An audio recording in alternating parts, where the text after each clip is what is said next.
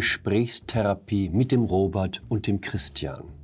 Wenn bei den Grünen am Abend die Maske fällt und der Kanzler hat entschieden, am 16. April ist die Energiekrise vorbei. Hallo und herzlich willkommen zu einer neuen Folge von 9 Minuten Netto. Mein Name ist Jan Fleischhauer, ich bin Kolumnist beim Fokus und wir schauen hier gemeinsam auf die Lage in Deutschland. Olaf Scholz hat ein Machtwort gesprochen. Alle Zeitungen haben groß darüber berichtet. Scholz spricht Machtwort. Sensation.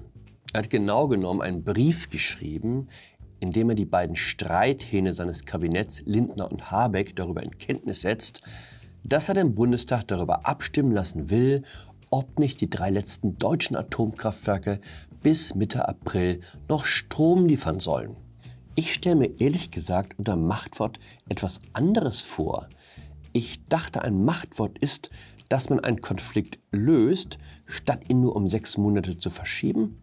Aber das ist bei Scholz wahrscheinlich zu viel verlangt. Schon der Brief gilt jetzt als mutige Geste. Das ist Olaf Scholz auf einer Pressekonferenz Anfang des Jahres, in der er auf die Richtlinienkompetenz zu sprechen kommt, von der er nun erstmals Gebrauch gemacht hat. Es ist gut, dass ich sie habe, aber natürlich nicht in der Form, dass ich jemandem einen Brief schreibe, bitte, Herr Minister, machen Sie das Folgende, sondern es ist meine Aufgabe dafür zu sorgen, dass die Regierung die wichtigen Entscheidungen trifft, die uns in die Lage versetzen, auf diese Krise zu reagieren. Ich dachte immer, man wird Kanzler, weil man gerne Dinge entscheidet. Wenn sich Bundeskanzler in der Vergangenheit beklagt haben, dann darüber, dass zu viele Leute reinreden. Bei Schröder gab es sogar einen Begriff für zu große Entscheidungsfreude. Basta-Politik hieß das bei ihm. Keine Ahnung, was Scholz davon abhält, einfach mal zu sagen, wo es lang geht. Auch jetzt im Atomstreit wieder lange Gesprächsrunden im Kanzleramt, wo dann der Christian und der Robert zusammenfinden sollen. Sag doch mal, Christian, was wir tun können, dass du dich besser einbringen kannst. Und du, Robert, wir hatten doch vereinbart, keine Du-Botschaften mehr. Wenn wir jemanden kritisieren, dann nur wertschätzend. Wir wollen den anderen doch mitnehmen und nicht vor den Kopf stoßen. Aber wer weiß, vielleicht ist das der neue weibliche Stil. Wir haben eine feministische Außenpolitik. Wir haben seit kurzem auch eine feministische Wirtschaftspolitik. Warum nicht auch eine feministische Kanzlerinnenpolitik? Regierungsvertreter in aus Deutschland, so bezeichnet sich Scholz selbst. Wäre ich eine Frau, würde ich mir verbitten, dass jemand wie Scholz die alten Rollenklischees bestätigt, wonach Frauen zu zögerlich und zu wenig entschlusskräftig sind. Ich glaube, die Zeit ist reif für Macho-Politik. Und zwar ganz genderneutral. Ob Mann oder Frau, das ist mir total egal, solange sich der oder diejenige im Kanzleramt traut, das Heft des Handelns in die Hand zu nehmen. Schauen Sie sich mal die Unterschrift von Olaf Scholz an. Das ist der Brief an seine Minister und das ist seine Paraffe. Eine Unterschrift, die sogar die klare Aussage über den eigenen Namen verweigert. Dieses Bild zeigt die Delegierten des Grünen Parteitags am Wochenende. Was fällt auf? Alle sind hoch konzentriert bei der Sache. Das auch. Aber vor allem alle tragen Maske. Und zwar auch nicht irgendeine Maske, sondern ausschließlich FFP2. Unterschiede in der Gestaltung sind erlaubt. Man fühlt sich in der Grünen Partei schließlich der Diversität verpflichtet. Hier haben wir eine sehr schöne Maske in Grün, hier eine in Fliederfarben. Aber ohne Maske ging nichts. Überall auf der Welt mag Corona vorbei sein, nicht so auf dem Grünen Parteitag. Einlass nur mit offiziellem Schnelltest oder besser noch ärztlichem PCR-Nachweis. Wir schützen uns, um andere zu schützen. Löblich. Und dann das, aufgenommen am Abend des Parteitags mit dem Parteivorsitzenden DJ Nuripur am Mischpult.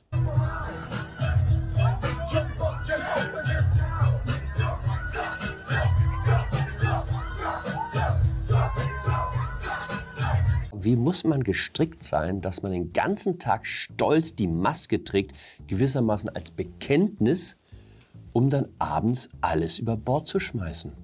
Theo Koll vom ZDF Hauptstadtstudio hat folgende Erklärung.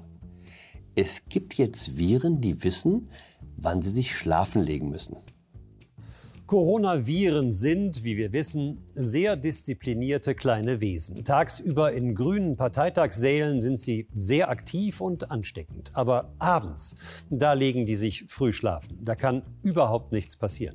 Ich muss sagen, ich habe Koll sofort ins Herz geschlossen. Aber das erklärt noch nicht den Liedtext, den der Parteichef auflegt. If your girl steps up, I'm smacking the hoe. Word to your mums, I came to drop bombs. Wenn dein Mädchen aufsteht, schlag ich die Hure. Sagt euren Müttern, ich bin gekommen, um Bomben zu werfen. Das ist ja schlimmer als Laila.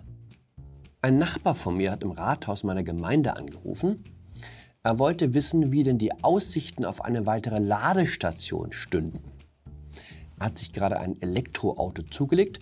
Da beschäftigt man sich mit solchen Fragen. Zumal es bei uns im Ort bislang nur zwei Ladestationen gibt. Und das, obwohl wir eine grüne Bürgermeisterin haben. Die Antwort des zuständigen Sachbearbeiters im Rathaus würde man im Prinzip gerne machen, Geld sei auch da. Die Gemeinde sei aber gerade angehalten worden, Strom zu sparen. Deshalb seien alle Ausbaupläne fürs Ladenetz auf Eis gelegt. Das ist die Energiewende im Herbst 2022. Wir empfehlen den Leuten auf Elektromobilität umzusteigen. Es gibt sogar eine fette Förderung. Aber wenn es dann ans Aufladen der Batterie geht, damit man mit seiner schnieken neuen Elektrokarre auch vom Fleck kommt, heißt es, sorry, ist gerade schwierig womit wir wieder beim Machtwort wären. Olaf Scholz hat am Dienstag folgende Erklärung abgegeben.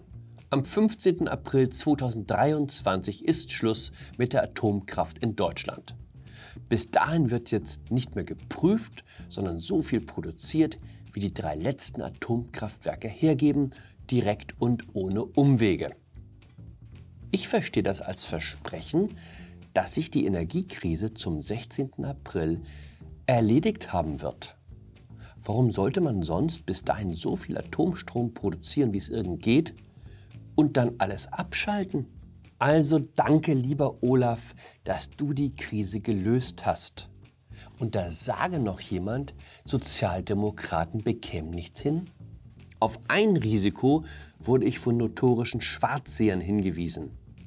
Wer garantiert uns, dass sich der Kanzler an sein Versprechen im April noch erinnert. Scholz hat ein bekanntermaßen legendär schlechtes Gedächtnis. Er kann sich mitunter nicht mal mehr daran erinnern, mit wem er gestern noch zum Mittag gegessen hat. Ich habe Vertrauen zu Olaf. Wenn der Kanzler sagt, ab 16. April haben wir genug Strom in Deutschland, dann haben wir genug Strom in Deutschland. Respekt für dich, lautete das Versprechen im Wahlkampf. Und zu Respekt gehört ja wohl, dass man das hält, was man verspricht. Also Leute, merkt euch das Datum. Ab 16. April ist die Energiekrise vorbei. Großes Olaf Basta. In dem Sinne, bleiben Sie zuversichtlich, bleiben Sie geladen, bleiben Sie mir gewogen. Ihr Jan Fleischhauer.